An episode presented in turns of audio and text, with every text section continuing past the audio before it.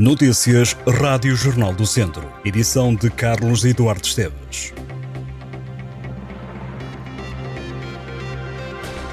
Um homem de 32 anos foi detido pela Polícia Judiciária por suspeitas de crime de abuso sexual de uma menor de 13 anos. Os abusos aconteceram na zona de Mortágua. O suspeito conheceu a vítima através de familiares, seduziu-a, levou-a a apaixonar-se por ele e durante nove meses mantiveram relacionamento. O homem já foi presente a primeiro interrogatório, está agora a aguardar o desenrolar do processo em prisão preventiva. Em Viseu decorre um processo que também envolve um menor. Um padre está acusado pelo Ministério Público da prática de um crime de coação sexual agravado na forma tentada e de um crime de aliciamento de menores para fins sexuais. O caso aconteceu em São João de Lourosa, no Conselho de Viseu, a 27 de março de 2021. O julgamento deveria arrancar no dia 3 de julho, mas foi adiado para setembro. Esta é a segunda vez que o julgamento é adiado. A 20 de fevereiro, a greve dos funcionários travou o arranque da sessão. Luís Miguel Costa está a aguardar julgamento em liberdade, está sujeito a medidas de coação de apresentações quinzenais às autoridades e está proibido também de contactar com menores de 18 anos. Os utentes de uma clínica dentária em Viseu estão surpreendidos e apreensivos com o encerramento do espaço sem ninguém lhes avisar, porque ficaram com tratamentos dentários pagos e com o serviço inacabado. A clínica Swiss Dental Service encerrou a 7 de junho e, contrariamente ao que foi escrito no aviso deixado na porta, os clientes que já apresentaram queixa nas autoridades ainda não foram contactados e estão sem saber o que fazer. Uma das clientes refere que há pessoas que estão com os tratamentos a meio e alguns deles já pagaram tudo.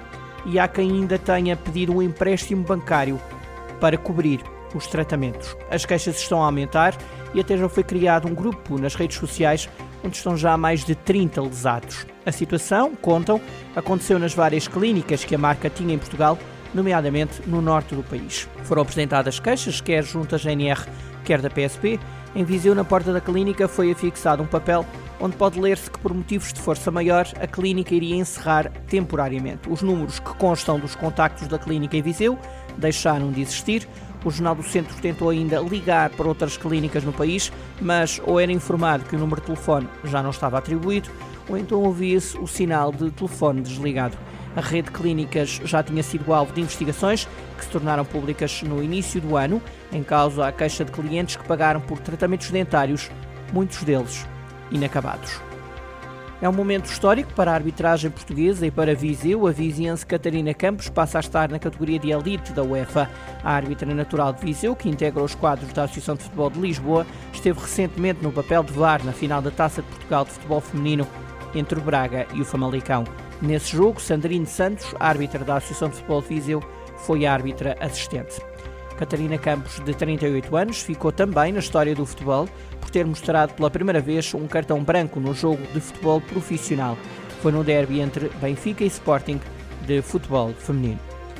A GNR de Viseu comemora os 104 anos de atividade e os 114 anos do Comando Territorial na próxima semana em Tondela.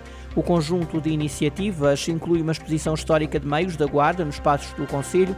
A inauguração da exposição está agendada para as 10 da manhã da próxima segunda-feira e vai estar aberta ao público até ao dia 30 de junho. GNR que organiza no dia 28, na quarta-feira, uma demonstração de meios e de atividades para a comunidade intitulada A Guarda no Parque. Na agenda está também a cerimónia militar, uma missa e um concerto da Banda Sinfónica da GNR. A Guarda Nacional Republicana chegou à região de Viseu em 1919. Várias décadas mais tarde foi criado o atual Comando Territorial de Viseu, em 2009. O ex-ministro da Saúde, António Correia de Campos, apresenta no próximo dia 29 de junho o primeiro livro de memórias, chama-se De Viseu ao Segundo Governo do Guterres. A apresentação vai decorrer na Assembleia Municipal de Viseu a partir das 5 e meia da tarde. Neste livro, Correia de Campos revela na primeira pessoa o percurso de alguém que ocupou lugares de destaque na vida pública portuguesa ao longo da segunda metade do século XX e dos primeiros anos do século XXI.